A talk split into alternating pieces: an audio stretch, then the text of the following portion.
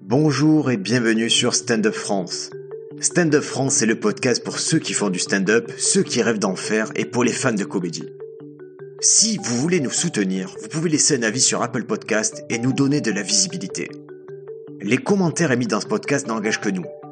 Si vous avez aimé ou que vous n'êtes pas d'accord, n'hésitez pas à venir échanger sur Instagram, at Stand France ou at Briac officiel. Bonne écoute et profitez du stand-up. Bonjour à tous, euh, bienvenue, nouvelle semaine dans le podcast, épisode 74. Et cette semaine, c'est Claire qui est avec moi. Bonjour, Claire. Bonjour Briac. Claire, euh, je révèle les coulisses de, de notre collaboration. On a enregistré ensemble un podcast consécutivement à, à toute cette petite affaire qu'on avait soulevée d'un humoriste indélicat qui, qui était apparu sur, euh, sur d'un épisode de, de transfert sur Slate. On avait enregistré tout un truc et quand on a fini d'enregistrer, on s'est dit pff, à quoi bon quoi? Ouais.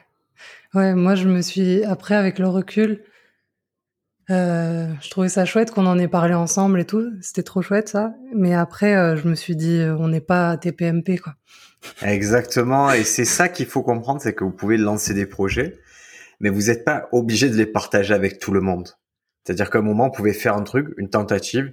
Si ça vous convient pas, faites-le disparaître, ne le, ne le diffusez pas. Personne vous en voudra. Et nous, ça nous permet c'était une expérience. On a vu ce qu'on aimait, ce qu'on n'aimait pas, et on s'est dit, ben ça, ça n'a pas marché, mais viens, on refait un podcast ensemble et on parle de notre sujet qui nous porte plus, euh, qui nous touche plus directement. Mmh. Et justement, tu m'as dit, tu as un sujet toi qui, qui te touche directement. Tu m'as dit non, le sujet c'est le bide. Bah, en fait, quand tu m'as dit, euh, ouais, il faudrait qu'on trouve un sujet et tout, c'est, ça, ça, a fait un sort de flash dans ma tête. Je crois que ça me hante. Alors, pour bien comprendre, parce que c'est vraiment une question de point de vue, est-ce que tu peux, ton parcours dans l'humour, est-ce que tu peux me le rappeler? Alors, euh, en fait, j'ai un parcours assez jeune, hein. euh, mais après, moi, j'ai une pratique de la scène parce que j'ai fait du théâtre pendant dix ans. Et, euh, Quel type de théâtre aussi. C'est quoi le, théâtre C'était quoi? C'était. bah, en fait, je jouais dans des pièces bah, je sais pas, je, sais pas comment dire. Euh, non, parce qu'il y a plein de, tu sais, chaque projet est différent. J'étais dans plusieurs compagnies et euh, selon les projets, euh, j'ai pu faire des pièces classiques comme euh, donc euh, réciter des, enfin jouer des alexandrins, comme aussi des créations où, par exemple, on interviewait des gens et après on prenait les interviews qu'on avait faites, on en faisait des textes de théâtre avec des auteurs. Enfin, D'accord. Voilà, plein plein de choses. Donc 10 ans théâtre, tu as commencé quand? Euh, J'ai commencé ma première pièce, je l'ai jouée en 2000, 2010. 2010. Ouais. Et vraiment, si vous vous posez des questions, qu'est-ce qui pourrait m'amener vers le stand-up et tout, le théâtre, c'est jamais une mauvaise idée dans le sens où ça vous donne des bases ça vous donne tout ce qui est foncier, c'est-à-dire euh, placement de, du corps, placement de la voix. Il y a beaucoup à apprendre en théâtre et ne tournez pas le dos à cette discipline parce que vous pourriez vraiment construire des bases solides tout en à côté travaillant votre stand-up. Mmh. Ouais, ouais, c'est bien. C'est bien. Après, c'est un, un petit monde euh, un peu fermé. Il faut faire des rencontres, mais c'est possible. Et euh, et après, c'est juste une question de ce qu'on préfère, quoi. Si tu veux, moi, je me suis rendu compte, au bout d'un moment, j'étais un peu trop toujours énervée après les metteurs en scène ou les metteuses en scène, metteurs eux avec un e, enfin, je sais pas comment le traduire. Euh, et je me suis, enfin, j'ai commencé à me remettre un peu en question, quoi, à me dire bon, euh, peut-être que t'aimes être sur scène, mais pas forcément comme ça. Et euh, c'est et puis c'est vrai que parallèlement, moi, j'ai toujours fait aussi euh, pareil. Euh, je crois que je me suis lancée en 2010 ou même un petit peu avant. J'ai toujours fait du slam aussi. Et tu vois, le slam déjà, il y a une petite correspondance avec le stand-up parce que t'as pas de costume, tu parles à des gens. Bon après, tu viens leur dire des poèmes que t'as écrits. donc c'est t'es pas obligé de les faire rire quoi. Mais mais disons qu'il y avait déjà un petit peu un truc où j'étais allée instinctivement vers ça. Et euh, ce qui s'est passé, c'est qu'en 2018, je me suis lancée, en, j'ai fait mon seul en scène avec des poèmes, avec des impros. C'était une sorte de, de trucs avec tout et n'importe quoi, mais c'était moi et je m'amusais bien et je l'ai, je l'ai pas mal joué. Genre j'ai fait des festivals, enfin c'était, c'était chouette. Ça s'appelait comment? Ça s'appelait 84 237. Et du coup, c'est quoi l'astuce derrière ça? Il y en a pas, j'aime bien ces. Alors l'astuce, c'est 84, euh, c'est le département Le Vaucluse, d'où je suis originaire, et, euh, et 237, c'est euh, c'est l'indicatif téléphonique du Cameroun, où j'ai euh, passé un petit peu du temps à une certaine époque de ma vie, et et en fait, j'aimais bien faire. J'avais écrit, si tu veux, en fait, j'ai mis ces deux trucs à côté parce que j'avais écrit deux blocs de poèmes sur les deux territoires. Et donc un sur l'enfance et un un peu plus sur l'âge adulte, quoi. Et je trouvais qu'il y a des correspondances pas mal, des sortes de trucs avec les accents. Tu vois, c'est, c'est, c'est, je trouvais que dans ces deux territoires, il y avait euh, toujours, euh, enfin, il y avait ce même euh, plaisir d'exagérer les choses. Et la, enfin, tu vois, c'est une musique différente, c'est une culture différente, mais aussi ce truc de la chaleur. Enfin, ça fait un peu cliché de dire ça. Mais non, on euh, comprend. Toi, tu à Vaucluse, c'est Avignon, c'est ces régions-là, on connaît et c'est et on voit bien que le, le pont avec l'Afrique ou quoi, on le ça va. On n'a pas, on est proche. Donc moi, en tant, nous à Marseille, on sent qu'on est très très proche du Maghreb, de l'Afrique et c'est il y a ce truc-là, on le reconnaît dans notre culture, dans notre façon de faire, même dans notre façon de penser, parce qu'on a toujours euh, échangé avec. Ouais, en fait, on est imbibé, je pense. Il y a des ponts euh, qui se font et, euh, et qui font que moi, quand j'étais au, j'ai un petit peu euh, vécu là-bas au Cameroun et il y avait des trucs où je me disais mais c'est c'est chez moi un peu, tu vois. C'est et, ça, je l'ai jamais ressenti à Paris parce que moi, en fait, je vis à Paris depuis depuis depuis 2006. Pourquoi tu montes à Paris pour un pour après mes études après le bac, j'ai fait une hypocagne et une cagne dans la région parisienne. Et après, j'ai fait Joup, au revoir. j'ai commencé à faire du théâtre. C'est bien parce que l'invité juste avant, euh, Camille, elle était double docteur. Là, j'ai quelqu'un qui a fait canipocagne. Ça va, on est. Euh, Mais en vrai, t'as une escroc, une, escroque. Comment on dit en, en, féminin Je suis une escroquerie de, de l'hypocagne et de la cagne. Mais euh, je veux dire, j'étais pas du tout dans mes dans mes baskets là-bas, quoi. Mais, euh, mais bon, je l'ai fait, oui, je l'ai fait. et, et tu as eu cette voix, tu l'as eu après le slam ou avant le slam? Parce que tu as une voix qui est posée, qui est grave, on dirait le, presque le hmm. cliché du slammer. Et... Euh, Alors, c'est marrant. Quand est-ce que tu as eu ta voix? Moi, on m'a toujours dit que j'avais une voix particulière. Euh, après, moi, j'ai l'impression que j'ai la voix aiguë, je comprends pas. Ah, c'est, c'est comme quoi n'est pas, on, s'analyse mal, hein. oui, c'est bizarre. Mais euh, après, j'ai, franchement, j'ai plusieurs voix aussi. Tu sais, euh, il y a des moments où je timbre un petit peu moins, où je vais plus dans les graves, et des moments où je vais plus dans les aigus. Et, bon, oui, je m'en suis pas mal servi dans le théâtre. Euh, j'ai fait un peu des cours de chant aussi. Euh, oui, oui, c'est plus un truc que j'ai développé. Euh, en tout cas, me servir de ma voix, je l'ai développé avec avec le théâtre, ouais, carrément. Et j'ai fait du doublage aussi. Enfin bon, donc ouais. En tout cas, c'est une spécificité. Moi, que je, je sais qu'on enregistre pour une podcast. Au bout d'un moment, je me suis dit, putain, mais c'est incroyable cette voix. Le, en fait, j'arrive, elle est tellement identifiable. Je me dis, ok, c'est, c'est complètement une capacité en plus, un élément différenciateur des autres, en fait, d'avoir une voix si, si marquée. Ouais, bah merci. On va voir ce que ce que, ce que tu en fais. Hein, mais... Et justement, tu me dis, euh, et ce qui est marrant, donc tu, le stand-up, tu as commencé en 2000, 18 alors Ah ouais, du coup, en fait, tu vois, euh, euh, le spectacle que je faisais, il y avait un peu de l'humour dedans, mais c'était pas du pur stand-up du tout. Et en fait, le stand-up, j'ai démarré, si tu veux, en fait, depuis 2015, ça me tournait dans la tête et tout. J'allais un peu dans les comédie clubs, j'allais au Paname, je regardais, et puis je me sentais pas, je me sentais pas à l'aise dans ces ambiances. Je, euh, j'étais allée au Jamel Comedy Club, je me disais mais je, je me vois pas y aller et tout ça. Et euh, parce que je pense que j'avais vraiment besoin d'un cadre très bienveillant, très euh, très doux, très et, euh, et en fait je me suis lancée parce que le Barbès Comedy Club a ouvert et, euh, et que j'ai rencontré Shirley et que, j'ai fait le campus. Alors, le campus, pour rappeler à ceux qui connaissent pas, hein, ce sont des sessions qui ont été ouvertes par Barbès Comedy Club. Avec, ça, ça dure combien de temps? C'est ben nous, du coup, on avait, on a fait ça de janvier, de fin janvier mais après, tu sais, il y a eu la crise du coronavirus, donc on a eu des pauses et tout, mais on a fini à, peu près en juillet. Mais en vrai, c'est un peu plus court. Je crois que le c'est quatre mois, je crois. c'est la volonté, c'est faire ça en quatre mois, et c'est quatre mois où vous allez aborder le stand-up, mais d'une façon qui est pluridisciplinaire, c'est-à-dire qu'il y a effectivement il y a l'écriture, mais il y a aussi le fond qui est traité par des journalistes, il y a le corps qui est traité par des cours de sport. Il y a vraiment une volonté de faire un cursus où ça y est, en accéléré, on voit toutes les on voit tout ce qui constitue le stand-up et on crée un peu le stand-up de demain.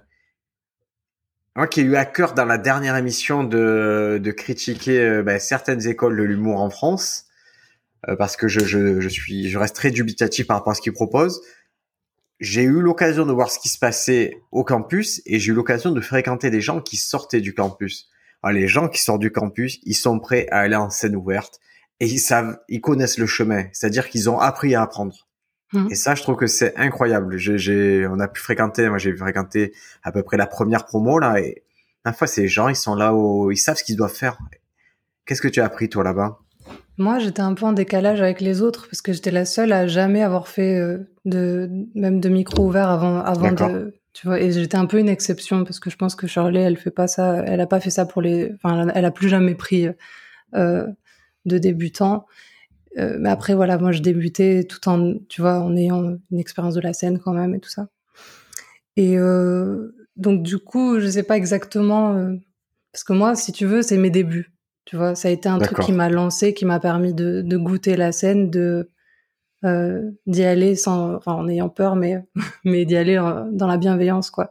Mais après. la bienveillance, excuse-moi, tu l'opposes à quoi? À la malveillance? Il y a tu, tu as déjà vu de la malveillance? C'est pas de la malveillance, mais c'est une, enfin, ah, quoi que, pourquoi pas, tu vois, faut, faut dire les choses en vrai. Moi, j'ai, euh, quand j'y, quand j'y allais juste en spectatrice euh, au Paname, j'avais vu, mais après, peut-être que je suis tombée sur la foi, tu vois, on sait jamais. Mais j'avais, j'avais senti un truc à la fin, euh, quand, quand chacun faisait sa promo, j'avais l'impression qu'il se tirait un peu dans les pattes. Après, c'était il y a des années, donc je me rappelle plus. Mais c'était à, à, ton avis, c'était à quel niveau de, c'était niveau amateur, semi-pro, c'était pas au niveau pro que ça se passe comme ça. C'était non, c'était amateur, hein. c'était amateur. C'était des micros ouverts, enfin, ouais. Ouais. Oui, c'était les après-midi, tu sais. Et, euh, et bon, je sentais qu'il y avait un truc, euh, un peu, euh, ouais, de, une concurrence un peu, un peu douloureuse où je me disais, oh, est-ce que je me mettrais au milieu d'eux là, je sais pas. Bah, après, c'est vraiment, je pense, c'est générationnel parce que moi, j'ai connu pour, c'est vrai que ça fait sept ans que je vais plus ou moins régulièrement au Panama, mais il y a des moments où tu sens cette ambiance, il y a des moments où c'est complètement libéré, où c'est en zone de non-concurrence. Moi, j'avoue que récemment, je suis allé, j'ai pas vu, c'était chacun faisait son taf et il y avait pas du tout cette ambiance-là. Et au contraire, je trouvais ça très chaleureux. Donc, je pense que ça dépend qui c'est qui gère quel plateau, qui c'est qui gère le, les instants, qui c'est qui gère le trimestre et ça doit influer sur ça. Mmh.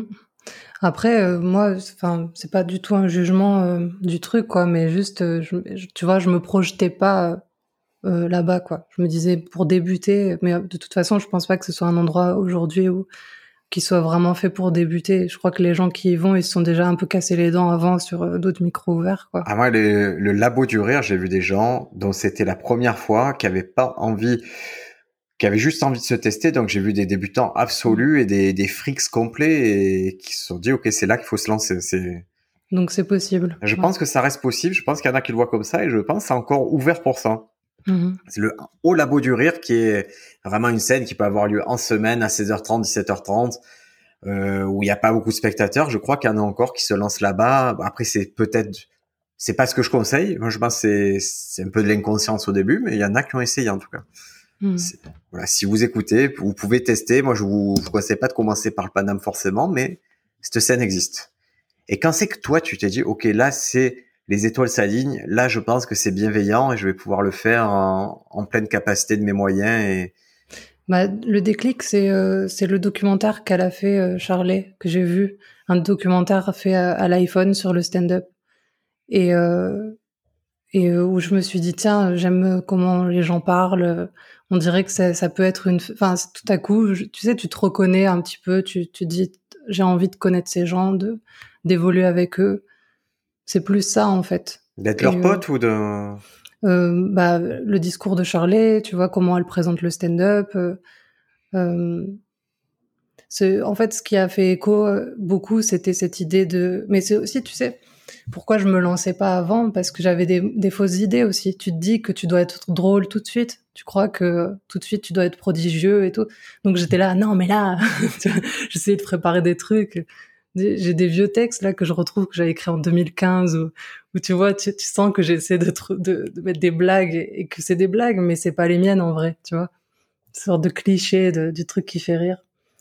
Et, euh, et du coup, ce documentaire m'a un peu fait comprendre que c'était beaucoup plus proche de ce que ce que j'aime en vrai, c'est-à-dire euh, euh, y aller, se brûler, et puis après, euh, euh, enfin, ça fait un peu contradictoire par rapport à ce que je t'ai dit avant, genre j'osais pas et tout. Mais, mais, des fois, il y a le cadre. Des fois, le cadre te permet d'y aller, de te brûler. Des fois, tu as un cadre, tu te dis, si j'y vais, que je fais ça, je vais être jugé, exclu, euh, critiqué, alors que si on te permet, non, non, on connaît les codes, on sait que ça va pas très bien se passer au début, mais on va être là avec toi et ça va s'améliorer. Mm. Et c'est là que d'un coup, tu peux te dire, ok, je le fais. Ouais, ouais, c'est ça. Sans doute. Et, euh, et c'est vrai que moi, mon spectacle aussi, tu vois, je l'avais, je l'ai un peu fait en, en freestyle comme ça. Euh, genre, je l'ai créé parce que j'avais une date possible. Et j'ai fait croire à la personne qui m'a donné, euh, enfin, qui m'a donné huit dates c'était au théâtre euh, Le Populaire. Je sais pas si t'en as entendu de parler. De Renitas. Ouais, c'est ça. J'ai joué il y a sept ans. Ouais. Moi, j'ai été une des dernières à jouer là-bas. Maintenant, c'est fini le théâtre. Mais oui, c'est un endroit un peu quand même là-bas. C'était marrant pour pour l'anecdote. C'était à l'époque, je je je j'écrivais pour quelqu'un d'autre et je mettais en scène et, et en fait, ce mec-là, ce soir-là, il doit jouer au Renitas et en même temps, on l'appelle, on dit, écoute, il y a une chicha qui te prend, c'est 150 euros. Et lui, il a eu les yeux qui ont brillé. Il a dit, je vais aller à la chicha. J'ai es sûr, tu, c'est dur les chichas. Il a dit, oui, oui, j'y vais. Euh. Il y allait en son âme et conscience. Il a, je dis pas qu'il a pleuré sur scène, mais presque. Et moi, j'étais au Renitas et du coup, j'ai rencontré des gens très sympas là-bas. On a passé une très bonne soirée et et c'était voilà comme quoi le, le, malheur des uns fait le bonheur des autres des fois. Et c'est un mm. petit théâtre qui est un peu excentré mais qui, qui, a, son, qui a vraiment son charme. Ouais ah, en fait euh, depuis ils ont ils, ça a été racheté. Moi j'ai joué là-bas en mars 2018 et, euh, et, et, vraiment je fais partie des derniers spectacles qui ont joué là-bas. Et euh, ça a été racheté les gens ont cassé la scène ils ont fait une sorte de grand, grande terrasse à la place coup, c'est, je pense que c'est fini. Peut-être que plus tard ils feront quelque chose, je sais pas. Mais en tout cas, la, petite scène qu'on connaît, elle n'existe plus. Et, euh, et c'est vrai que moi, quand j'ai, en fait, j'avais vu sur Facebook une annonce de, de ces gens-là qui cherchaient, euh, qui cherchaient des artistes et je les ai appelés alors que j'avais pas mon spectacle encore. Et ah, euh, mais il faut le faire, c'est-à-dire que tu es pas la seule. Jérémy Crédville, il gagne un concours d'humour et d'un coup, il lui dit tu vas avoir un spectacle. Du coup, ça l'oblige à lancer un spectacle. Et à un moment, le fait de dire telle date je joue, bah, tu es obligé de, de, de faire en sorte d'avoir quelque chose à présenter. Donc c'est pas plus mal d'avoir les deadlines dans ce cas-là. Hein. C'est ça. Et je crois que ça aurait jamais existé si j'avais pas, si je m'étais pas mise dans cette situation où j'étais là, ok, dans un mois je joue, euh, qu'est-ce que je fais? J'ai pas de spectacle. Et, et, en plus, euh, c'était chouette à la fin ce que j'ai fait. Donc euh, c'est vrai que en fait, il faut des deadlines, il faut, il faut se mettre un peu en situation parfois, faut bluffer avec les gens parce que ça force quoi. Ben là, je vais vous donner une astuce pour tous ceux qui, euh, qui écoutent le podcast. Les cafés-théâtres, en particulier en province, ils ont annulé toute leur programmation. Parce qu'ils pouvaient plus faire cette histoire de stop and go où ça reprenait, ça annulait. Donc ils ont annulé toute leur programmation, des choses assez lucratives, les pièces de théâtre, le vaudeville et tout, ils ont tout annulé.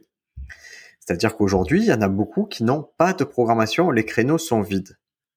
Si vous leur proposez un spectacle pour les mois de mai, juin, juillet ou août, une date ou deux et que vous vous assurez un minimum de remplissage, c'est une période qui est très propice à proposer une heure de spectacle. Bah ouais, grave. Mais en fait, tu es en train de me donner des idées. je me dis qu'il faut que je fasse ça. Bah, ne serait-ce que Avignon, Avignon, c'est une première année où même les grosses salles n'ont pas vendu les créneaux. Ouais, c'est ouf. Après, avec la dose d'incertitude, les gens sont pas fous, c'est rationnel. Si les créneaux sont pas vendus, c'est qu'on connaît pas le protocole sanitaire, on sait pas comment ça va se passer. Mais moi, je vois les cafés aujourd'hui, ne... sachant pour contrebalancer ça, attention, en septembre, vous n'aurez plus de créneaux. Là, je vous le garantis. Pourquoi? Parce qu'il y a toutes les reprogrammations des artistes qui étaient prévues qui vont se caler à partir de septembre. Donc tout ça, c'est fini. Vous jusqu'à 2022, on ne vous laissera plus de créneaux pour votre spectacle unitaire. Par contre, là, il y a 3-4 mois où c'est jouable. Ouais, bah faut y aller. Hein. Il faudrait, faudrait. moi, je vous invite à le faire, à réfléchir et et limite à vous mettre avec quelqu'un à faire un 20 minutes, l'autre 40 minutes ou 30-30 et tant que vous ramenez un peu de salle dans, tout le monde est content un peu de monde dans la salle, tout, tout le monde sera content de voir ça. Hmm. Donc toi, ça te tente? Bah, Franchement, là, euh, ouais, en vrai, bah, je pense que, euh, ouais, je trouve que, bah, tu vois, on voulait parler du bide aujourd'hui, euh, de la douleur des micros ouverts où t'as juste trois minutes et puis tu pleures et, enfin. Tu sais, moi, j'ai beaucoup remis en question ces trois minutes dans la Paris, je me suis dit, c'est cruel, c'est horrible. En fait, j'aime, euh, parce que j'ai l'habitude en province d'avoir plus de latitude, de pouvoir laisser plus de latitude aux gens qui commencent. Mm. Alors, c'est cinq minutes, voire plus. Et en fait, putain, il est horrible ce format. Et plus je l'ai vu, plus je me suis dit, ah, en fait, ça suffit, quoi. en fait, ça va. Si ça se passe bien, trois minutes, euh, ben, ça me donne envie d'ouvrir la porte euh, suivante. Et si ça se passe mal, je préfère que ce soit sur trois minutes que tu challenges trois minutes. En fait, ça facilite presque le travail des gens qui font trois minutes, je trouve, de leur laisser que ça. Ouais. Oui, il y a un côté où tu t'es obligé d'aller à l'efficacité. Tu peux pas trop. Euh, enfin, tu, y vas, c'est bouillant, quoi. Même une minute, même honnêtement, au bout de 40 secondes, minutes, on voit qui c'est qui est dedans, qui c'est qui est pas encore dedans, et et c'est ça va. Si c'est pour des sélections, trois minutes, ça suffit largement. Mmh. Ouais, ouais. Toi, tu vrai, c'est comme tu fais beaucoup Barbès, c'est leur format un peu phare, le 3 minutes. Et disons que, en fait, tu vois, c'est pas tant euh, les 3 minutes sur scène, en vrai.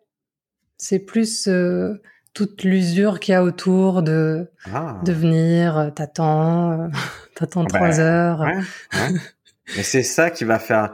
Et là, comprenez bien ce qu'on vous dit. On vous dit, pour jouer 3 minutes sur scène, il y a un ratio qui est totalement disproportionné. Ouais, par exemple, si quand j'ai la chance d'être programmé euh, dans les Comic Club, Underground, des choses comme ça, j'y vais littéralement cinq minutes avant que ça commence. Euh, je dis bonjour aux organisateurs, on me donne une bouteille d'eau, on me dit tu passes en troisième, je passe en troisième. Quand vous rentrez dans le système des open mic, peut-être qu'il a qu'il faut venir trois heures avant, sécuriser votre place. Ces trois heures, vous allez attendre ben, assis, debout, à fumer, à parler, mais ces trois heures qui vous usent, qui sont fatigantes. Et puis, vous allez peut-être euh, votre place n'est pas forcément assurée, puis vous allez jouer, ça va durer l'ancien spectacle va durer une heure, c'est tard, vous allez rentrer le soir et à la fin tout cumulé pour jouer trois minutes, vous avez peut-être passé quatre cinq heures. Et ça c'est usant, ça j'avoue que c'est très usant. Ouais, et du coup, euh, moi pour l'avoir beaucoup fait euh, cet été, enfin l'été dernier, je sais plus où on est avec ces histoires de, coronavirus. Euh, il y avait un moment où ouais, j'étais un peu épuisée et, bon après, tu vois, il y a des fois où ça s'est bien passé, parfois ça se passe bien, parfois ça se passe pas bien, mais je trouve ça dur de se recharger après euh, après tout ça quoi. Et enfin ouais, c'est un exercice. C'est vraiment, c'est, mm. on le dit toujours, hein, si vous avez faim, que vous êtes fatigué, que vous avez sommeil, que vous êtes épuisé, ce sont vraiment des facteurs qui vont minorer votre performance sur scène. Mm. C'est évident que ça va jouer. C'est pas pour rien. Moi, j'ai pour avoir fait la première partie des Kev Adams, des choses comme ça. Eux, ils font carrément une sieste. Ils ont tout un protocole avant de monter sur scène. Mm. Et là, c'est vrai que bah, c'est votre jauge de santé diminue, diminue. Même votre dose, euh, la jauge d'enthousiasme, elle peut diminuer, diminuer. Et pourtant, vous allez être jugé comme si vous étiez frais parce que le public n'a pas cette information. Euh, les organisateurs, eux, pour vous être programmé, vous devez être à 100%. Et c'est vrai que ça, ça joue, quoi. Ça joue. Hmm. Et si je vous rajoute un peu de pluie, un peu de, un peu de neige et tout, ça, ça joue encore plus. Avec le gris de Paris. le gris de Paris, le fait de pas avoir, par exemple, de métro pour rentrer, c'est beaucoup d'éléments qui, qui peuvent décourager. Mais à mon sens, c'est bête ce que je vais dire, mais ça, ça fait le tri aussi. Ça ouais, ouais. Celui qui est, verrouillé dans sa tête, peu importe, peu importe, peu importe. je, en étant en province, la problématique, c'est plus de faire trois heures de route pour jouer dix minutes, hein. Hmm. Mais c'est aussi chiant, c'est onéreux, mais il y a une période pour tout. Je crois qu'il faut faire ça pour plus jamais le faire en fait. Je crois qu'il faut que tu le fasses et que je m'excuse pas de la conversation. Hein. Il faut qu'on le fasse beaucoup pour un jour ne plus jamais avoir à le faire. Ouais. Parce que c'est agréable d'arriver, d'avoir que ton, d'avoir rien à penser. Tu sais, t'arrives, tu ouvres la porte, tu dis voilà, tu joues maintenant, ta bouteille d'eau, vas-y. c'est ça. Puis moi, j'ai connu ce confort un peu de, d'avoir une heure et puis de pouvoir même déborder. Tu vois, c'était vraiment du freestyle au début. Et, euh, et, euh, et puis de, de, tenir les gens, d'être avec eux, de, tu vois, au début peut-être ils étaient pas là et puis petit à petit je pouvais les choper. Enfin, c'est aussi ça en fait, euh, ouais, le, le confort d'avoir euh, du temps. C'est un autre sport et euh, être fort sur trois minutes, ça préfigure pas que vous soyez fort sur une heure et vice versa. Euh, pouvoir maintenir un spectacle correct sur une heure, ça veut pas dire que vous allez performer sur trois minutes. Ça répond à des exigences différentes une heure, par exemple, une heure, c'est un marathon. Il va falloir les relancer. Il y a toute une dynamique, une biorhythmie d'une heure. Sur trois minutes, il y a, pas de biorhythmie. Il faut que ça aille tout droit. Il faut que, pas, pas, pas, il faut que ça, faut que ça rentre fort et, et, et forcément, c'est un peu un catalyseur de, de ce qui est bien, de ce qui est mauvais. C'est-à-dire, si c'est bien, ça va monter vite. Par contre, si c'est mauvais, ça, la chute est vertigineuse sur trois minutes. Mm. Et alors, euh, tu sais, comme tu étais un petit peu en retard là, pour, euh, pour l'enregistrement. Du coup, je me suis dit qu'est-ce que je fais et tout. Et euh, j'ai réécouté euh, mes pires passages. Ouais. Euh, genre j'ai écrit horreur sur l'enregistrement. et et c'est drôle parce qu'après plusieurs mois, enfin, déjà avant j'arrivais pas à les, à les écouter ces trucs-là, mmh. les, genre les vrais bides. Et, euh, et puis là, du coup, avec le, avec le temps qui est passé, j'ai un peu oublié le, les sensations que j'avais sur le moment. Mmh. Et euh, je me suis rendu compte que déjà, il y a quand même des gens un peu qui rient. Tu vois, c'est pas c'est pas non plus le, le, silence de Far West et que c'est pas non plus euh, tant l'humiliation que ça. Et c'est le principe de l'enregistrement, c'est une trace objective. Il n'y a pas le filtre de la pensée. Moi, je dis toujours, et c'est euh, ça, c'est vraiment. Moi, je l'ai appris il y a, il y a 6-7 ans. C'est Anne Romanoff qui m'avait euh, tu vois, on peut dire ce qu'on veut Norman fait aimer, pas aimer le style ou quoi, mais techniquement, elle a mis en place des outils pour euh, pour mesurer ses performances. C'est quelqu'un très besogneux sur ça. Elle me disait le problème, c'est quand tu fais une nouvelle blague, si ça rigole un peu, toi dans ta tête, c'est génial. Comme c'est une nouvelle blague, tu vas valoriser ce rire. Par contre, si tu fais une blague que tu as rodé plusieurs fois, que ça rigole, mais que ça rigole pas autant que d'habitude, tu vas dire, cette blague, elle a pas marché, et tu vas dans ton esprit, la minorité te dirait vraiment pas bien. Par contre, quand tu prends l'enregistrement et que tu le écoutes froidement, à coup sûr, la nouvelle blague, elle a moins bien marché que l'ancienne blague et c'est juste que tu lui as prêté plus de valeur et que l'autre, finalement, elle a plutôt bien marché. Pas au point d'exploser, mais elle avait bien marché comme, à peu près comme d'habitude. Et toi, cette habitude d'enregistrer, tu l'as prise quand? Euh, toujours. En fait, même euh, sur mon seul en scène avant, j'enregistrais, j'enregistrais même euh, les pièces de théâtre. J'ai toujours fait ça. Ça te sert à quoi? Euh, Ben, quand t'écoutes, tu, je sais pas pourquoi je le faisais pour le théâtre. Mais oui, si, si, pour, euh, bah, pour garder une trace, parce que aussi souvent c'était des projets qui étaient pas, tu sais, euh, qu'on qu'on enfin, tu, le théâtre ça, ça s'efface vraiment quoi, souvent. Tu les captes pas et tout ça. Et puis, euh, ouais, pour savoir, euh, pour savoir si c'était juste aussi. Tu vois, t'entends, T'entends si c'est quand la quand la parole elle est euh, elle est fabriquée, quand quand t'étais pas tout à fait euh, avec l'autre. Enfin ça c'est pour les bails de, de, théâtre. Et justement là, le pire euh, truc que j'ai fait là, c'était. Mais après je sais pas si ça compte parce que c'était un enregistrement. Enfin c'était un, un, passage que j'ai fait au Fridge entre humoristes parce que c'était un après mais il y avait pas de public. Donc c'est aussi un truc très particulier. ça, mmh. c'est un des pires bids que j'ai fait, mais tu vois, on peut dire ah, il n'y avait pas de vrai public. Et, euh, et on sait qu'on est un peu dur euh, les uns avec les autres et puis que chacun pense à son passage. Enfin, tu vois. Alors la, dureté que voilà les, paramètres c'est pas de la dureté de la malveillance c'est vraiment juste que effectivement on est plutôt concentré sur ce qu'on va faire nous qu'on a l'habitude de voir les autres jouer donc on n'est pas le public facile parce qu'on connaît la mécanique on voit venir les choses et, euh, et clairement le avant qu'on puisse rigoler d'autres humoristes, il faut qu'on soit d'un état détendu, il faut qu'on soit d'un truc. C'est assez rare les humoristes qui rigolent franchement des, autres humoristes. Il y en a qui ont ce truc-là. Moi, je sais, j'ai beaucoup, beaucoup de mal à, à m'imprégner de ça. Même quand je suis en tant que spectateur, je suis un spectateur dur. Ouais, ouais, c'est vrai que c'est pas évident en vrai de rire à des trucs, de le manifester et tout. En plus, c'est pas les Français, on n'est pas, on est, c'est aussi une culture un peu.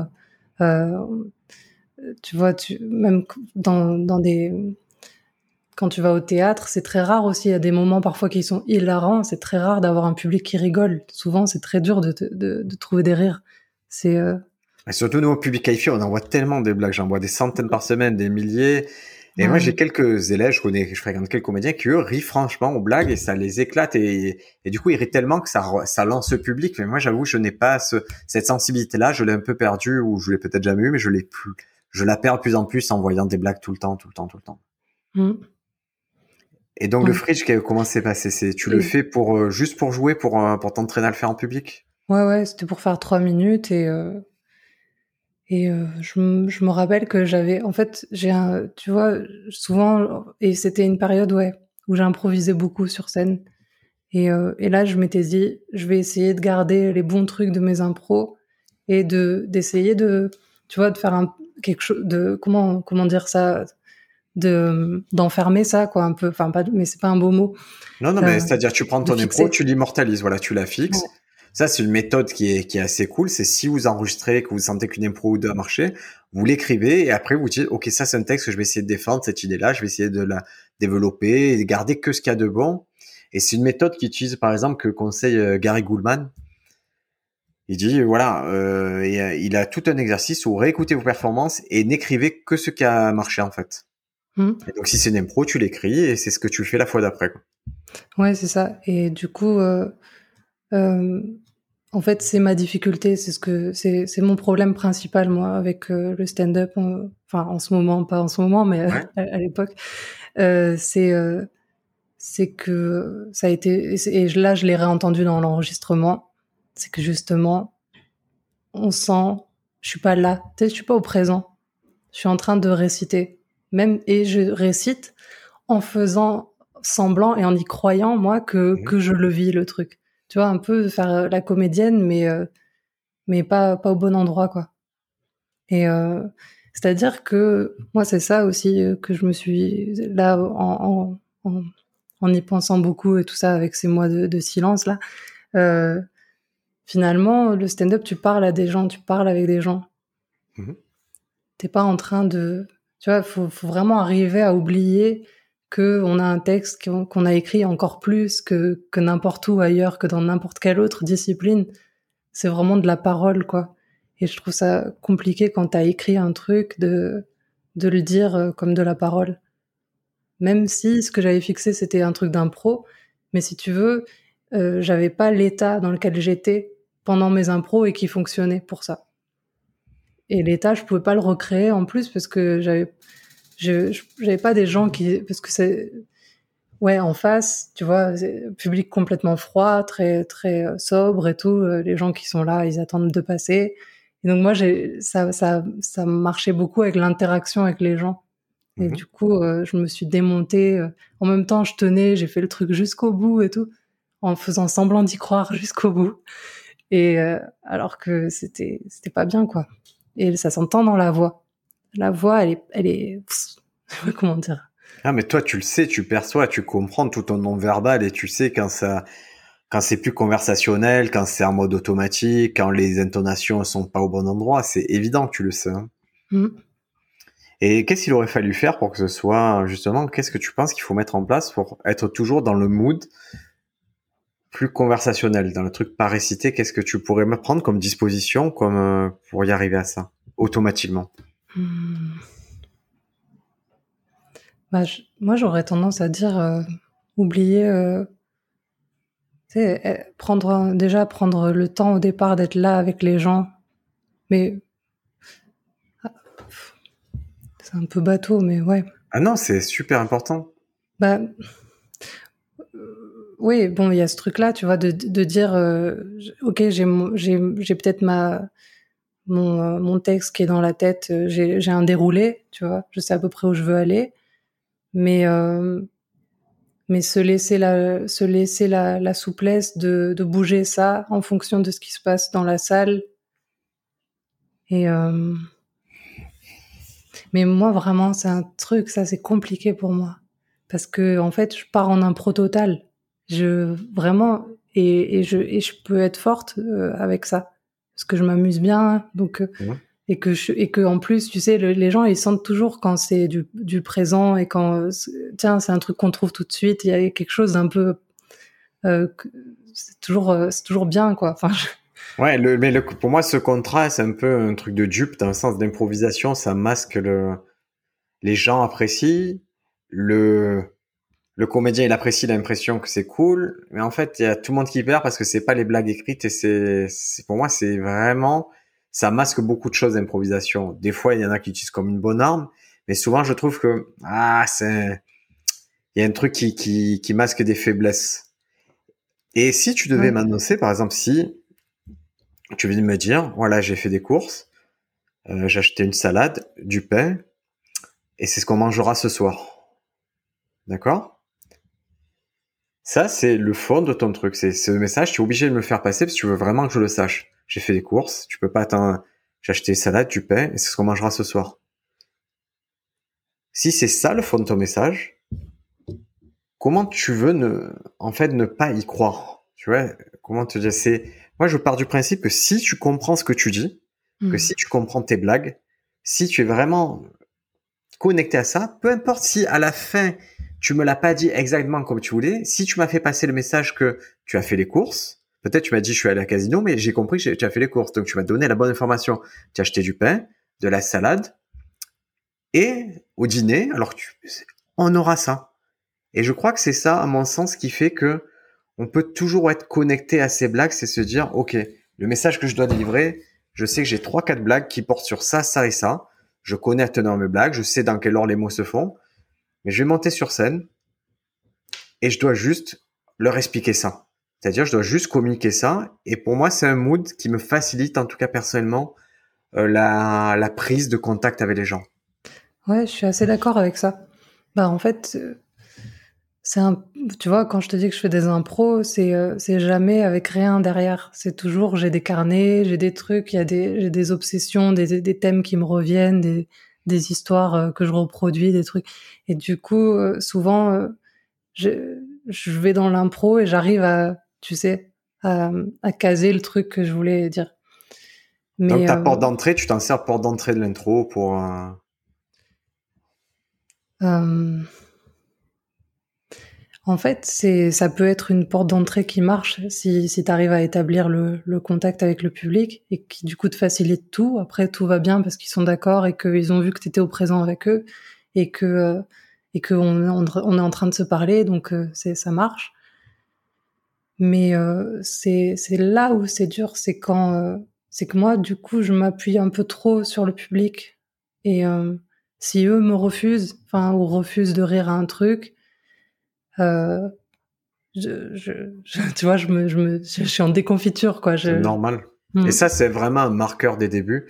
C'est que, au début, plus le public est réactif, plus la performance euh, s'élève, plus la personne se sent en confiance et elle, mieux elle va jouer, elle va jouer plus fort, elle va jouer, poser bien ses blagues et tout parce que le public réagit bien et ça élève la performance. Et à contrario, quand le public ne réagit pas, on va avoir tendance à ses débuts à parler plus vite, à parler plus doucement, à, accumuler les erreurs qui font que ça dégringole. Et c'est ça qui va changer par la suite dans les années suivantes. C'est que même quand le public réagit pas, on sait comment l'amener à un certain stade et on sait que techniquement, on va maintenir quelque chose pour le raccrocher à nos wagons et, l'élever. Et c'est-à-dire qu'on on limite forcément la casse, ne serait-ce que techniquement avec le temps. Et mhm. ça, c'est quelque chose, tu verras, c'est automatique. Tu te diras, peut-être cette scène, si j'avais faite il y a deux ans, peut-être que j'aurais bidé. Là, ça va, j'ai assuré le truc, ça s'est bien passé. Ouais, c'est ce que je vois, ouais, chez, chez les autres qui, qui arrivent, c'est ce que j'admire souvent, où je me dis, waouh, elle continue ou il continue alors que les gens sont pas là et euh, je vois la personne qui reste euh, droite quoi qui se laisse pas euh, tu sais, ce truc d'éponge en fait où tu sens que les gens ils sont pas là et qui sont peut-être même un peu en train de se dire tiens elle est bizarre ou quoi et du coup tu es là ah je suis bizarre Tu sais, ça, ben, je vais prendre les exemples typiques du Barbès. Shirley Soignon et Tania Tutel. Hmm. Moi, elle me semble pas venir faire des blagues. Hein. Elle me semble venir avoir un propos et ça rigole. Et c'est-à-dire que même si des fois, il y a le public les suit pas, ça se voit que dans leur tête, c'est non, mais de toute façon, je voulais vous raconter, vous, vous avez pas rigolé, c'est par la suite, ça va être drôle, mais là, j'avais, il fallait, ça fait partie de mon truc, c'est pas grave, le contrat entre nous, c'est je parle, vous écoutez et vous rigolez. Mais je trouve qu'en tout cas, ne transmettent pas la panique que c'est vrai qu'on peut transmettre à ses débuts, se dire ah ça rigole pas et j'accélère et il y a rien de pire en fait, ça, ça, ça, dégringole tout simplement. Mais l'avantage vraiment, si c'est une de vos craintes, c'est quelque chose qui se résorbe, ne serait-ce que techniquement, ça va se résorber. Ouais, c'est pas un truc à, réfléchir en fait. Faut juste le, vivre et puis ça. Ça va le faire jusqu'au jour où ça le fait plus en fait. C'est aussi simple que ça. On peut pas l'identifier. Ça va se passer peut-être les trois premières années. Puis un jour, en fait, c'est une question. Les situations se répètent. C'est ça qui est qui est assez particulier en stand-up. C'est-à-dire, il n'y a pas mille situations. Hmm. Il y a le mec qui va tousser pendant que tu fais ta punchline. Tu vas te décomposer une fois la deuxième fois, un mec qui tousse, tu vas refaire ta punchline. Est-ce que ça marche? Ça marche pas Mais tu vas commencer à rentrer des outils et à avoir des, euh, des automatismes qui font oh, euh, j'ai commencé mes blagues, ils ont pas accroché. Ok, je change de braquet, je vais aller chercher autre chose, je vais je vais les soulever. Ou ce public-là, il me semble aller vers ça. Et après, tu deviens beaucoup plus souple, beaucoup plus versatile. Et c'est là que le game il commence vraiment à être marrant. Ouais, moi, une fois, au Barbès, sur le plateau du, du campus, là, tu sais, où tu étais là à ce moment-là, tu m'avais dit, euh, ouais, ça va bien se passer et tout. Euh, J'avais un mec au premier rang mmh. qui me regardait en faisant non de la tête et en, tenant son menton comme ça, genre, euh, non, non. et, et j'ai voulu, j'ai essayé de m'en servir. Je me suis dit, ah, le pauvre, peut-être qu'il sait pas qu'il est en train de me renvoyer ça, peut-être qu'il se rend même pas compte et tout. Et euh, en plus, il était au premier rang, donc les autres le voyaient pas, donc ça servait à rien en fait que je que je dise ça, parce que les autres savaient pas ce qui se passait. Mais moi, j'ai cru que j'allais euh, désamorcer le truc, tu sais, ne serait-ce qu'avec lui. Donc j'ai fait une petite blague en disant oh là là, ça va pas du tout, je sais plus ce que je lui ai dit. Et, euh, et en fait, il a il est resté dans son truc sans bouger. Enfin, et donc là, je me suis décomposée et là, c'était foutu. Mais tu le referais plus. Ouais. Je le referai plus. Oui, je le Donc, à situation égale, tu as l'expérience qui fait que tu, hop, tu vois, tu, tu esquives maintenant les situations. Pour te hmm. dire ce que tu, moi, ça m'est arrivé, ce que tu dis là, moi, ça m'est arrivé sur une heure de spectacle. Avec des gens que je voyais qui n'adhéraient pas du tout. Mais le seul truc, c'est que ma persona comique et ma personne, quand je suis dans la vie, je suis quelqu'un d'un peu nerveux. Et, et, c'est, et au bout d'un moment, j'ai dit, écoute, ça, te fait pareil, c'est pas grave. Et la personne, je voyais que vraiment, elle était à un coin de moi. J'ai fait, tu sais quoi, tu vas, je te la paye, tu vas te prendre une margarita au bar, tu prends, tu rembourses ce ticket, tu te casses. Mais à partir de là, imagine le public. Tu vois, je, je, je mets toute ma performance, je la mets dans les choux. Alors que ça se passait, si j'étais objectif, ça se passait plutôt bien. C'est juste une personne qui n'était pas satisfaite. Mais cette personne m'a fait échouer. Mais elle m'a fait échouer une fois. C'est-à-dire que le lendemain, à un truc égal, quand ça a recommencé, si j'ai des gens qui étaient opposés à ce que je faisais, je dis, ok, ta personnelle te joue des tours sur les choses comme ça, prends-le autrement. Et j'ai évolué en me disant, en commençant à gagner cette certitude que ce que je faisais était drôle et que si la personne ne comprenait pas, c'était elle le problème. Hmm. Et c'est là où j'ai commencé à développer un peu ce personnage de, ok, je suis un génie et mes blagues sont tellement puissantes, si tu comprends pas, tu es idiot en fait. Et tu vois, ça, mais ça m'a fait évoluer, mais il fallait passer par ces gros échecs. Ouais. Finalement, c'est aussi ce truc de débutant, d'être en miroir avec le public, quoi. Ou euh, ce qui te, si te renvoie un truc négatif, boum, tout de suite, ça vient dans ta tête et t'es là. Ah Mais c'est dur parce que, en même temps, forcément, tu leur parles, tu les vois. Faut, ouais. Après, ça ah, m'était. C'est très dur. C'est très dur. Même les meilleurs, ils, ils apprécient plus une salle qui est chaude qu'une salle qui ne l'est pas. Mmh mais qu'est-ce que tu veux faire? Et, et, je te dis, il faut, il y a un truc phénomène d'élasticité entre performance et réaction. C'est vrai que plus sa réaction est forte, plus sa performance monte. Et, et c'est ce truc-là qu'il faut couper, cet élastique-là, il faut le couper. Que les, qu'il y ait 10 personnes, qu'il y ait 100 personnes, qu'il y ait 1000 personnes, que tu sois fatigué, pas fatigué, que tu sois chaud, pas chaud, euh, qu'ils annonçaient euh, un confinement ou pas, toi, tu dois arriver, tu dois aller tout droit. Tu dois envoyer l'énergie que tu pensais devoir envoyer à tes répétitions. Mmh. Mais c'est plus facile à dire qu'à faire parce que tu as tous ces filtres-là qui vont jouer et qui vont te tirer vers le bas, qui vont te faire. moi, je vois les erreurs de débutants, c'est par exemple d'avoir un plan, se dire je fais la blague A, B et C, je fais ces trois blagues là, te dire ah non mais il y a lui qui est là, je vais changer mon début, je vais faire une blague sur lui. Et oui, mais tu as, tu as, tu as quitté le plan. Donc si tu as une récompense, ça sera pas fou, et si tu as pas de récompense, tout est tombé à l'eau en fait. Tout ce que tu avais prévu, tout, tout le travail que tu avais fait en préparation, tu te l'es saboté en changeant de plan. Ouais. Ouais, après, comme tu dis, parfois tu peux aussi être récompensé parce que tu as changé de plan. Enfin, parfois c'est aussi euh, une nouvelle fenêtre que tu as ouvert et du coup tu es là, ah, c'est bien aussi par là. C'est Ouais, mais moi je crois, je crois beaucoup, surtout sur un format 30 minutes, je crois beaucoup à la préparation et je crois que qu'il n'y a pas vraiment beaucoup de temps pour faire autre chose que tes trois minutes. Il faut y aller, il faut faire ce que tu avais prévu et y aller à fond. Mmh. Parce que tout ce que tu vas faire en dehors, je suis pas sûr que tu le gardes en fait, que tu le conserves et que ça, ça améliore ta performance suivante. Mais c'est vraiment, c'est, une question de, de croyance et de toute façon, chacun doit trouver sa méthode qui fait que en même temps, il ajoute des nouvelles choses dans son set, et en même temps, il trouve des petites astuces pour se mettre le public dans la poche. Je prends toujours l'exemple d'Anthony Joubert, qui, qui est un humoriste qui tourne beaucoup dans le sud. J'ai pu travailler sur son spectacle et c'était très drôle parce qu'il avait peut-être euh, allez 5-6 lignes de, de blagues, d'introduction.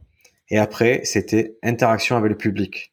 Parce que lui, c'est qu'il faut que très vite qu'il connecte avec le public. Et à partir de là, il a toute une panoplie de blagues pour créer cette connexion dont il a dramatiquement besoin pour commencer un spectacle. Et tu dis dramatiquement Non, je, je, dis dramatiquement parce que parce que je trouve bon, moi c'est pas élégant. De mon point de vue, c'est pas la chose la plus élégante. Maintenant, à public égal, et moi j'ai beaucoup appris en le côtoyant, c'est que lui ne démarrera pas ses blagues s'il sent pas le public. C'est-à-dire qu'il fera tout pour gagner le public avant de démarrer les blagues. Là où moi j'ai pu me lancer, tête première d'un public qui était pas chaud, qui était pas prêt à m'écouter, et où j'ai essuyé l'échec parce que le public n'est pas prêt. Alors que si j'avais consacré, si mon plan c'était de jouer 10 minutes, peut-être si j'avais consacré les deux, trois premières minutes à créer ce lien-là, ben, j'aurais pu bien défendre les sept dernières minutes. Alors que là, j'ai voulu caser 10 minutes absolument. Et non, non, les gens étaient pas prêts à l'écouter. J'ai tout foiré à cause de ça. Donc lui, il m'a appris ce côté en fait, vraiment les mecs expérimentés, ils ne commencent pas tant qu'ils n'arrivent pas à démarrer la salle. Ben ouais, c'est vrai qu'il y a un côté euh, fragile quoi du coup, parce que euh, moi je me rappelle euh, quand je jouais mon seul en scène, à, la fin je disais vraiment merci aux gens, mais c'était un merci de comme si et je le vivais comme ça, je le faisais, enfin je je le construisais comme ça mon spectacle. C'était c'était eux qui participaient quoi. Tu vois, parce que eux m'écoutaient, me donnaient la bienveillance, l'attention, ou parfois le rire, ou, ou que parfois on improvisait aussi, et qu'ils étaient présents, que tout était possible. Et en fait, si tu fais ça, tu, fermes quand même euh, plein de portes, parce que c'est, enfin, c'est, c'est, enfin, c'est pas solide en fait. Enfin, ça paraît. Ouais, trop te reposer sur le public, c'est clairement, c'est prendre mm. des risques en fait. C'est pour ça que moi je, je dis aux gens, n'écrivez jamais de fausses impros. N'écrivez jamais, ne présumez pas que votre blague d'après va être guidée parce que si vous avez mis, euh, moi je vois souvent des, ça m'arrive chez les gens qui débutent d'avoir des sketchs qui ressemblent à des livres dont vous êtes le héros. S'ils répondent ça, je réponds ça. S'ils répondent ça, je réponds ça. Je fais oh là là là là. je fais mais s'ils répondent, s'ils répondent pas, on fait quoi? Tu vas dire ah vous êtes pas chaud ce soir et tu vas et tu vas s'aborder ton truc. Les gars, écrivez des blagues, allez tout droit et vivez le truc. Si, si on vous interpelle, c'est la vie. Vous répondez et voyez ce que ça donne. Mais ne... par contre, si ça fait dix fois que vous dites tel mot et qu'il y a dix fois, il y a toujours quelqu'un qui va répondre d'une certaine façon, là, vous pouvez prévoir la réaction, vous pouvez l'intégrer, vous dire, OK, là, ça serait drôle de rajouter une blague à ce moment-là. Et souvent, ces blagues-là, je vais vous donner une astuce, c'est souvent c'est pas forcément vous qui allez les trouver, c'est vos collègues humoristes qui vont rajouter ce petit tag, qui vont dire ah là tu pourrais rajouter ce petit machin parce qu'il y a toujours quelqu'un qui, est choqué dans le public ou quoi. Donc euh, voilà, ne prévoyez pas forcément en amont les interactions, mais si ça vient, euh, épousez-les. Hein. Ouais, c'était Charlie pendant le campus qui nous avait dit tout ce qui se passe dans votre tête quand vous êtes sur scène, c'est drôle. Et je crois que c'est vraiment euh, ça, c'est c'est ça. C'est-à-dire que c'est dommage même de prévoir une interaction parce que elle sera mille fois moins drôle que le truc qui va te passer dans la tête au moment où le mec t'a dit un truc. Le mec a, a, une réaction et tout d'un coup, t'as une phrase qui vient dans ta tête. Faut la dire. C'est tout. Ouais. Il faut essayer. Il faut essayer vraiment. Il faut pas paniquer. C'est-à-dire si vous êtes en contrôle, euh, si ça vous passe par la tête que même si la pensée est complexe, qu'il vous faut plusieurs phrases pour expliquer ce qui vous vient, et même si à la fin ça n'aboutit à rien, les gens, ça les fait rire que vous ayez quand même consacré du temps à défendre ce petit machin. Et c'est, pour moi, ça, c'est un deal qui marche bien, en fait, dans l'interaction, de se dire, OK, je, je, formule des choses qui me sont chères. Mmh. Là où je crois moins, mais c'est un travail nécessaire pour le MC, hein. Euh, tu viens d'où? Tu fais quoi? C'est quoi ton métier? Tu es en couple? Tu es pas en couple? Je pense que c'est des infos qui, qui, sont nécessaires pour, euh, pour le maître de cérémonie, pour animer la soirée. Après, si vous, humoriste, vous avez besoin de ça, ah, j'y crois un peu moins. Quoi. Ouais, moi en tant que public, je déteste. si, quelqu'un veut me parler, euh, j'aime pas, tu vois. Enfin, bon après c'est chacun. Mais tu détestes et tu détestes de plus en plus et tu peux être en crainte de te dire je me mets pas au premier rang parce que je veux pas qu'on me parle de ça. Mhm. Et là où j'essaie en tant qu'MC, en tant que performeur, de vraiment poser les codes de ok, on t'a beaucoup parlé ou quoi, mais moi si je te parle, te parle de mon point de vue et c'est pas pour manquer toi, on va avoir des informations. Et si ce que tu me dis c'est complexe, je te répondrai de façon complexe. Et si je te pose une question, tu vas devoir me répondre. J'essaie de replacer, s'il y a une interaction, de la replacer avec ma persona et en disant non, l'interaction c'est pas tu parles, je me moque de toi. L'interaction c'est tu parles, on est deux humains, on va réagir, on va voir ce que ça donne. Si c'est drôle, tant mieux, mais tu seras jamais lésé dans cet échange. Mm. Et donc là, toi, tu, tu vas reprendre donc euh, sous peu, c'est-à-dire que à la reprise des, des théâtres, ben, tu vas retourner au Barbès. Ouais. Tu vas reprendre tout ce circuit laborieux, ben, des, des open mic, des euh, des scènes ouvertes. Et c'est quoi? Est-ce que tu as une Est-ce que tu as du coup, tu me disais ah, que tu as redéveloppé une crainte à force de te réécouter ou pas du tout? Non, en fait, là, ça m'a plutôt euh, rassuré. Mais euh, c'est vrai que dès que j'ai vu les messages du Barbès et tout, il y avait un, double truc, tu sais, ah super, ça recommence, et puis oh non mon dieu, ça recommence. c'est euh, ouais, euh, je sais que genre la première euh, scène, elle va être cool par exemple. Je sais qu'on sera tous contents d'être là, que tu vois, c'est obligé, il va y avoir une belle ambiance. Ouais. Et mais que voilà, après il va falloir tenir sur sur le long terme. C'est quoi la différence avec la deuxième scène? La deuxième, tu sais, au théâtre, on dit toujours que la deuxième, elle est toujours euh, pourrie. Ouais. Il y a un truc où euh, t'es monté très haut à la première, et, euh, et du coup, ouais, t'es sûr de toi, en fait. T'arrives, et puis c'est là que tu t'en prends partout. Ouais. mais en vrai, c'est pas là pour le stand-up, je dirais, c'est pas tant la deuxième ou la troisième, mais c'est vraiment ce truc de, moi, je dois bosser sur la régularité, sur le fait d'y aller, d'y aller, d'y aller. Parce que j'avais tendance à ne plus y aller. Parce que j'avais bien réussi un truc pour une fois. Et du coup, je voulais rester sur ça, tu vois. Ouais, mais c'est pas assez. Mais je comprends, le cerveau humain, il est pas bête, il te préserve aussi. Et la régularité, c'est vraiment un marqueur. Et le manque en particulier de régularité, c'est un marqueur des débuts. Et donc, euh, c'est vrai que se dire là, tu y vas, tu y vas, tu vas, c'est violent, mais... Mm. ça va passer par là. C'est-à-dire, c'est, tu peux pas tourner le dos. Et, et tu vois ce que tu as vécu le fait de se dire euh, ça marche et j'arrête. L'été dernier, quand on voit en plein air, à un moment ça ça a très très très très bien marché. Et je me suis dit, bah, fin de saison. Pourquoi je vais revenir? Qu'est-ce que je vais faire de plus? Qu'est-ce que je est-ce que je vais être meilleur la fois d'après? Je serai pas meilleur. Est-ce que j'ai joué devant ceux que je voulais jouer? Les gens qui m'ont vu métier et tout, ils me verront pas meilleur que ça. Arrêtons là, reposons-nous et revenons plus tard. tu vois, mon cerveau m'a dit arrête, tu as pu tu seras pas plus fort que maintenant.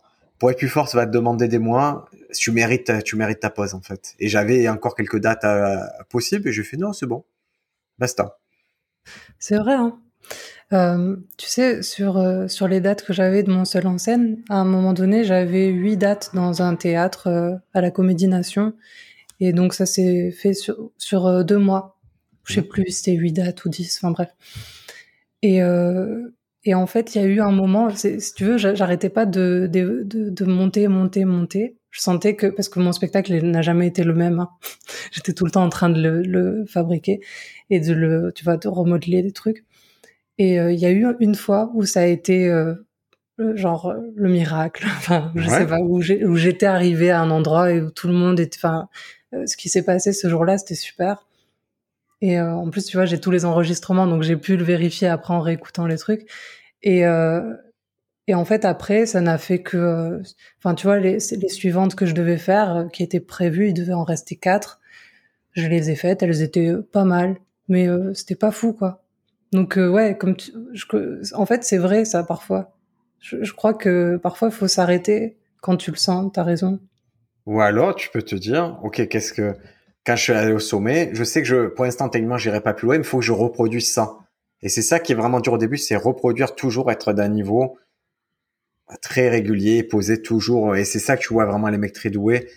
Bam, ça envoie toujours à même cadence, ça envoie toujours aussi fort et et ils deviennent imparables. Je vois des Edgar Rive et tout. J'ai pas, j'ai l'impression qu'à ce moment, bah, ils y vont et à chaque fois qu'ils y vont, ça marche très fort. Mmh. Et c'est, et je vous assure, c'est un marqueur du début l'irrégularité et un marqueur du professionnalisme d'être régulier.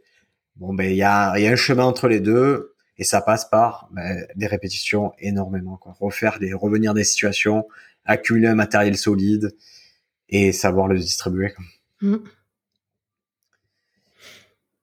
Et là, quand tu vas reprendre, c'est un peu quoi la stratégie au niveau de, de ton sketch? On part sur une unité de 3 minutes hein? Ouais, ouais, parce que de toute façon, euh, je vais, je vais surtout être au Barbès. Euh, je vais pas trop regarder les autres scènes, je sais pas, mais euh, en tout cas, ça va être euh, euh, parce que c'est ma maison. ouais, mais. Et parce que non, non, en vrai, j'avais fait j'en ai pas fait 36 d'autres scènes. J'avais fait euh, le fridge et euh, et euh, les sept boules de cristal que j'avais beaucoup aimé aussi. Ils sont très gentils, c'est sympa. hein. Les sept blagues de cristal. Les sept blagues de cristal. Donc c'est c'est un petit groupe, ils sont trois à gérer ça. Ils gèrent ça vraiment dans une cave et ils ils ont décidé de faire le comic up qu'ils aimeraient voir. Alors c'est un truc de geek de merde avec Dragon Ball et machin comme ça, mais au moins ils font ce qu'ils veulent, ils animent comme ils veulent, ils ont le temps de scène qu'ils veulent et, et ils donnent l'opportunité à des gens de jouer dans de très bonnes conditions, conditions très sympas. Ouais, il y a une super ambiance. Ouais, j'avais vraiment adoré. C'est des fous. Et euh... Et euh... mais bon, ouais, oui, il faudrait que, sans doute que j'aille ailleurs en vrai. Mais qu'est-ce qui t'empêche d'aller ailleurs? Euh, je sais pas, ça fait peur un peu. Je connais pas les gens. Après, au Barbès, c'est pareil, c'est pas toujours les mêmes personnes et tout, mais il y a quelque chose où. Ah, tu joues trois, tu vas trois soirs de suite au Barbès, tu as vu 90% de qui tu devais voir, hein, et euh, ça revient. Hein. Ouais. Mais c'est confortable, franchement, c'est trop bien de jouer là-bas. J'entends, mais c'est, est-ce que c'est le confort qui t'amène à l'étape d'après ou... ouais, non, mais Je vais donner une idée, le Barbès, moi, j'ai, j'ai joué deux fois. Hein. J'ai joué, deux fois. J'ai joué la première semaine. Après, j'ai compris. Oui, je suis bien accueilli. J'ai tout le monde qui est très gentil avec moi, mais voilà, c'est je pouvais plus me challenger. En tout cas, j'avais plus. J'avais qu'il fallait que j'aille ailleurs. Hmm. Je sais pas. Moi, je me sens pas euh, de faire des plateaux. J'ai l'impression que c'est encore le niveau au-dessus, que je suis pas encore à, à prétendre ça, qu'il faut être déjà fort pour faire des plateaux. Euh, il y a tous les niveaux de plateau, c'est vrai qu'il y a tous les niveaux, et moi je crois beaucoup dans le futur au plateau asymétrique. Moi je crois que si tu viens sur un plateau que tu as trois minutes vraiment excellentes, fais trois minutes excellentes. Hmm. Peut-être que celui qui est plus, il a 12 minutes, qu'il fasse ces 12 minutes. Et tu vois, tout le monde s'y retrouve. Je crois aussi que le plateau, ça, c'est pas obligé que ce soit 10 minutes chacun ou un truc égalitaire. Il faut accepter, moi j'accepte par exemple qu'il y a un Baptiste Caplin, si on lui, qu'on lui laisse un quart d'heure et qu'on me laisse que 8 minutes à moins, je l'accepte parce que c'est plus une tête d'affiche, il a un autre pouvoir d'attraction et objectivement, ça va très bien se passer pour lui et moi ça va bien se passer sur le minute. C'est pas grave si on n'a pas le même temps. Et c'est pour ça il faut pas être complexé. Plateau, moi je pense que tu peux les aborder en disant aujourd'hui j'ai 5 minutes de cool. Vous, vous proposez 10 minutes, euh, bah, si vous me laissez faire 5 minutes, ça se passera bien. Eux, ils prennent aucun risque. Hein. C'est 5 minutes, c'est rien. Hmm. Ouais, en plus, le temps est très relatif en vrai. Ça peut être très long comme très court, 5 minutes. Ah. Mm. Même 3 minutes, hein, c'est long si ça habite. Hein. Mm. Moi, j'ai vidé au Barbès, 3 minutes, ça me semblait long, ça me semblait relou. Hein. Ça me semblait bizarre, hein, surtout quand tu, quand tu as prétention de faire ça depuis un moment, tu te dis, oh là là, pourquoi ça arrive ici et maintenant Mais le pourquoi tu le trouves par la suite, c'est pas, c'est pas grave. Hmm. On sera écoutant te dire, ah, putain, mais j'ai fait, j'ai quand même accumulé toute une ligne d'erreurs qui m'ont amené dans cette situation bizarre. Et donc, toi, la stratégie. Ouais, je disais, on est nos propres outils, donc c'est toujours ça qui est dur. De un peu séparer parfois l'émotionnel, le truc que tu as vécu qui fait mal, et de dire non, mais juste être un peu technicien de nous-mêmes, quoi. Et c'est là où c'est beaucoup plus facile de le faire sur quelqu'un d'autre. Ouais. Chez les autres, on voit de suite, putain, tu aurais pas dû faire ça comme ça, là, tu devrais pas le prendre si mal, c'était pas si, finalement, tu as fait une bonne performance, tu t'es pas rendu compte que les gens font, ils ont ri et tout, mais on arrive vraiment à dédramatiser chez les autres ce qu'on n'arrive pas à dédramatiser chez nous, à analyser, analyser à froid chez nous. Et moi, j'avais un producteur qui disait, on peut pas être le miroir et c'est lui qui se regarde dedans, et je crois que c'est, c'est vrai, quoi. Mm. Toi, stratégie, là, ton sketch, c'est quoi? C'est, tu pars sur quoi? Sur, en, en du neuf, du, de l'ancien?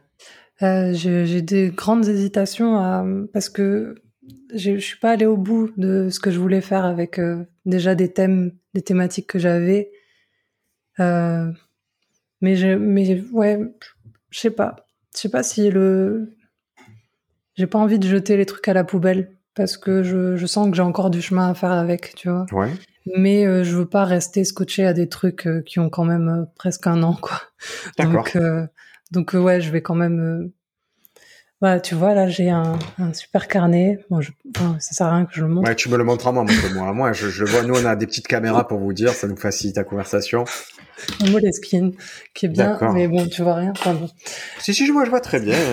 Écoute, j'ai, Oh, en plus, c'est un carnet, je vous le décris, il est écrit tout petit. Et regarde, moi, ça, c'est mon carnet. oh, avec des dessins. avec des dessins, donc voilà, chacun s'exprime. Mais euh, effectivement, c'est déjà un bon signe si vous êtes celle de peur, c'est si vous avez un carnet à portée de main, c'est que vous travaillez, quoi. Ouais. C'est un objet qui est important, le carnet. Et je vous conseille de les garder, mais genre, toute votre vie, c'est, pour moi, c'est un butin de guerre. J'en ai plein derrière moi et je les aime. Même si je reviens pas forcément dessus, j'aime savoir que j'ai passé du temps dessus et qu'il y a des idées qui ont été écrites il y a 8 ans, 10 ans et que je fais maintenant sur scène et qui marchent que maintenant sur scène. Ouais, c'est des traces. Ouais, c'est ça en fait. C'est pour ça que je veux pas balancer non plus euh, tout parce que je sais qu'il y a des choses qui, qui se maturent et, et euh, que je vais arriver à, mieux faire quoi. Mais euh, oui, là, celui-là de carnet, tu vois, euh, je l'ai je l'ai acheté juste au début du, deuxième confinement et euh, je suis contente parce qu'il est à moitié rempli quoi. C'est cool. Elle écrit petit, c'est-à-dire que moi, je, avec mon écriture, elle a rempli trois de carnet comme ça. Hein. elle a vraiment beaucoup, beaucoup écrit. Ouais, ah, et tu vois, il y a, y, a, y a, quasiment zéro blague dedans, mais plein d'observations, que des observations, des trucs. Euh... Des prémices alors, tu as beaucoup de prémices mmh. et à mon sens, je vous dis, même quand vous n'êtes pas dans le mood d'écrire, vous dites ah, je suis déprimé ou quoi, écrire des prémices, c'est le plus important à faire parce que c'est pas connecté à une émotion, c'est pas connecté à une inspiration, écrivez ce que vous observez, ce qui vous interpelle, et le jour où vous avez envie d'écrire, vous reprenez ça, et c'est là que vous allez appliquer le filtre du drôle, le filtre de l'émotif, le filtre de l'attitude. Mais avant ça, vous pouvez très bien collecter tout un matériel et préparer votre prochaine séance d'écriture en permanence. Mm. Et toi, qu'est-ce qui va, tu vois, parce que là, on arrive à une heure de podcast. Et qu'est-ce que c'est les prochaines blagues qu'on va entendre? C'est quoi qui, c'est quoi que tu travailles actuellement? Alors, je sais pas si je vais arriver à en faire une blague, on verra, mais un truc euh, qui en tout cas m'agace énormément, même ça me désespère, c'est euh, c'est euh, tu sais quand tu te désabonnes d'un truc, par exemple, tu avais pris le Netflix et tu veux plus le prendre parce que Ouais. tu regardes plus ou que tu veux économiser 8 euros par mois. Ou tu veux plus peut- recevoir les, les mails du fridge, par exemple. Oui, Ouais. ça c'est encore autre chose. ouais. Mais, moi, je ne veux plus les recevoir, s'il vous plaît. Et non, là c'est pas se désabonner de la newsletter, tu vois. D'accord. J'entends. Oui, mais, oui, c'est encore. une- J'arrête là. Mais oui, quand même les gens qui envoient des mails. Et bref. Et du coup, c'est euh, les mails qu'ils envoient, euh, le mail que Netflix t'envoie. Enfin là, je dis Netflix, mais je pourrais dire euh, Le Monde ou, ou Canal+. Ouais. Oui, j'ai- pris beaucoup d'abonnements que j'ai résiliés. Et et à chaque fois, enfin ça fait quelques années que j'ai remarqué ça, ou quelques temps, j'en sais rien, que je reçois un mail de rupture. Un peu passif-agressif, hein, nous regrettons de plus être. C'est euh, euh, attends, euh, revenez, tout n'est pas encore fini entre nous. Ça c'est Canal. C'est trop drôle, hein Et Le Monde, ils m'ont écrit une lettre. Vraiment une lettre de rupture. Et si tu veux, moi, je suis sensible. J'ai j'ai déjà du mal à quitter mes ex. Alors si vous commencez à me faire ça là, les, Netflix et les Canal Plus et tout, et bon après ça c'est le côté là c'est quand j'essaie de développer tu un peu. Tu l'as mais ouais mais c'est drôle parce que je trouve que ça ça ça correspond à ta persona comique, c'est-à-dire qu'on se dit tu vois, je peux quand je te lis, que physiquement quand je lis, je me dis ah ouais, ça peut correspondre à son vécu, tu vois. Je, ça me sent pas tomber très loin de l'arbre la pomme là. Bah, c'est-à-dire que derrière ça, il y a vraiment, euh, je te jure, ça me désespère. J'avais même répondu au Monde en disant euh, ça suffit, les mails de rupture. Euh, je te jure, il faudrait que je retrouve ce que je leur ai écrit. C'est insupportable. Et, après, en le relisant, mon mail que j'avais, je as l'air d'une folle. Hein. Ah oui, tu as l'air d'une folle complète, mais c'est comme ça. et, j'ai attendu leur réponse. Ils m'ont réécrit derrière. ils ont, et genre, j'étais là, ils vont réagir et tout. Et en fait, ils m'ont renvoyé un truc type en disant bon bah d'accord, on a compris, vous voulez vraiment plus vous abonner parce que ils insistaient, ils essayaient de me faire rester en me faisant proposant ah des abonnements moins chers et tout. Et vraiment cet abus de langage là de je trouve que ouais, ce côté, pour moi c'est c'est une façon de, de détourner les mots, tu vois. Enfin Clairement, ça a été réfléchi en tout cas. Il y a vraiment une tactique qui est, qui est faite, qui est offensive envers nous pour nous. Mais du coup, euh, enfin, Ouais, je trouve, je trouve ça dangereux. Enfin, je sais pas, c'est peut-être un, gros mot, mais euh, euh, enfin, trop grand mot pour ce que c'est. Mais euh, mais ouais, il faut que je, faut que j'arrive à analyser ce truc-là derrière qui vraiment me désespère avec parce que je sais pas quand tu commences à faire ça, quand tu commences à recevoir des mails de rupture venant de de d'abonnements, de publicitaires, enfin de, enfin, où on est quoi. Tu vois ce que je bah, veux dire? Alors, je vais te donner, moi, les signaux qui font que je me dis, bonne blague. C'est qu'un signal, c'est que je sens déjà le high concept. C'est-à-dire, je vois deux univers qui s'affrontent. C'est-à-dire, euh, l'univers de l'abonnement des abonnements et l'univers amoureux qui sont en train de se confronter. Et c'est-à-dire, j'ai les codes des deux univers et si je les confronte, que j'utilise le vocabulaire de l'un pour parler de l'autre, tout le monde comprendra. Hmm. Donc déjà, quand j'ai un truc comme ça, je me dis, aïe, aïe, aïe, ça c'est très très bon, ça je, je tiens quelque chose, c'est sûr je vais le travailler. Le deuxième truc qui me, qui me conforte dans l'idée que c'est des blagues à développer, c'est que je vois plusieurs mouvements à ces blagues. Je vois le moment où je reçois le courrier, l'effet que ça fait sur moi, et je vois le moment où je réponds, puis je vois le moment où on me répond, et après je me dis, je vois carrément l'extrapolation, c'est-à-dire le moment où, ok, là on est dans le cas de l'abonnement, maintenant la même chose, mais dans le cas de ma relation amoureuse qui se délite. Si j'envoyais, si là je réagissais comme euh, comme réagit le monde, est-ce que tu veux te rabonner avec moi? Si j'employais le vocabulaire du monde là, et c'est là où je me dis, ok, toute ma blague elle est plus ou moins construite, je sais où je dois aller, il y a plus qu'à. Hmm. En tout cas, moi je l'affronte comme ça une blague. Ce type de blague, je l'affronte comme ça en ayant les marqueurs, me dire, high concept, ça sent bon, les plusieurs faces ça sent bon, l'extrapolation elle vient facilement et est-ce que ça fit avec ce que je représente? Oui. Ah, ouais, j'y vais. Ouais, ça peut être marrant d'imaginer ouais, ce que tu disais, de dire, de proposer au mec qui t'a quitté, euh, de dire non, mais on peut continuer, mais avec une nouvelle formule. deux mois gratuits, reste deux mois gratuitement avec moi, tu vois. Ouais. Et en tout cas, ça se comprend bien. c'est un truc, je me envie de voir sur scène, tu vois. Ah, trop cool. Merci. Parce que la, la porte d'entrée, euh, je, je, parle toujours de porte d'entrée réaliste, mais en fait, je l'ai. Tu vois, cette histoire de je me désabonne à Netflix ou quoi, tout le monde comprend cette expérience, tout le monde peut la partager. C'est-à-dire qu'il n'y a pas quelqu'un du public qui va se dire, putain, mais elle me parle d'extraterrestre, je comprends pas. Non. Ça va, si tu es désabonné, cette, ce mail-là, on l'a tous plus ou moins reçu, ce chantage affectif. Et, et pareil, quand tu reçois les, les peintres qui peignent avec la bouche ou avec les pieds. Tu vois cette association? Non.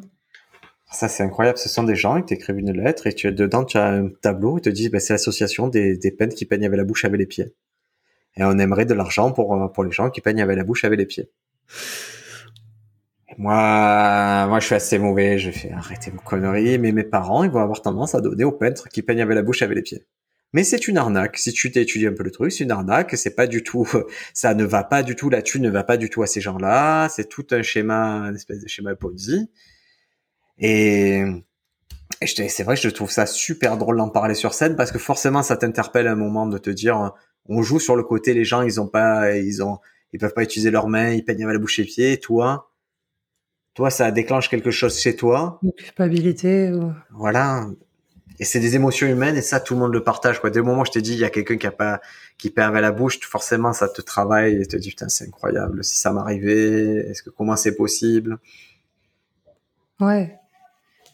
Ouais, c'est ça. C'est, je crois que c'est ça derrière, mais j'arrive vraiment pas à le formuler encore mon, mon énervement derrière le truc qui va, qui fait que je que je vrille et que ça me vraiment, tu vois, que je leur envoie ce mail et tout ça. Oui, mais tu as dit un mot important. C'est-à-dire que face à une situation, tu as une attitude, tu as un point de vue qui est énervé. Ouais. Et Judy Carter, dans son livre, la, The Comedy Bible, elle dit, il y a quatre grandes attitudes il y a être énervé, être étonné, trouver ça bizarre ou trouver ça dur. Et toi, tu es énervé, ça veut dire que tout ce que tu vas faire, ça va découler de cette attitude. Donc, tu as déjà une prémisse et une attitude maintenant. C'est les punchlines qu'il faut qu'ils tombent. Mm. Les, parce que même, je vais aller plus loin, et tu l'as ton act out. C'est-à-dire le fait de mettre en situation, tu l'as parce que tu, ça parle de lettres. Donc, tu vas incarner des lettres, tu vas écrire, et c'est la lettre jouée qui va offrir l'act out, le, la mise en visuel de ce que tu penses. Donc tu as quasiment cette blague-là, elle a vraiment beaucoup de, trucs alignés pour qu'elle vive. Ah, on n'est pas loin. Maintenant, comme d'habitude, on n'est pas loin, mais comme elle n'existe pas, elle peut ne jamais exister. C'est vraiment toi. Est-ce que tu vas attendre trois heures devant le Barbès pour jouer cette blague-là? Et c'est ça, c'est ça l'intrigue maintenant. Ouais, bah je pense que je vais, je vais essayer de, ouais, ça va faire partie de mes nouvelles blagues là. On va voir je, me languis vraiment de l'écouter. Et moi, l'avantage, c'est que je vais l'écouter quand tu l'auras fait plusieurs fois. Donc, je vais avoir une version un peu plus définitive et, ça va être marrant de l'avoir comme ça, en fait. Il n'y a rien de plus gratifiant. Je trouve ça vraiment trop drôle de voir une blague, les prémices d'une blague, de voir ce qui animait la blague au début, de voir le résultat à la fin, de se dire waouh, ça a fait du chemin et c'est encore plus drôle que ce qu'on pensait. Quoi. Hmm. Claire, écoute, euh, moi je pense à nos amis joggers, ça fait 1h10 qu'ils courent avec euh, ta voix de slam dans les oreilles. Peut-être qu'ils, grâce à toi, ils ont fait des étirements plus longs que tu les as poussés à, à prendre soin d'eux. Merci beaucoup d'être venu. J'espère te revoir, mais que tu continues à être notre, un peu notre envoyé spécial au Barbès. Bah écoute, avec plaisir.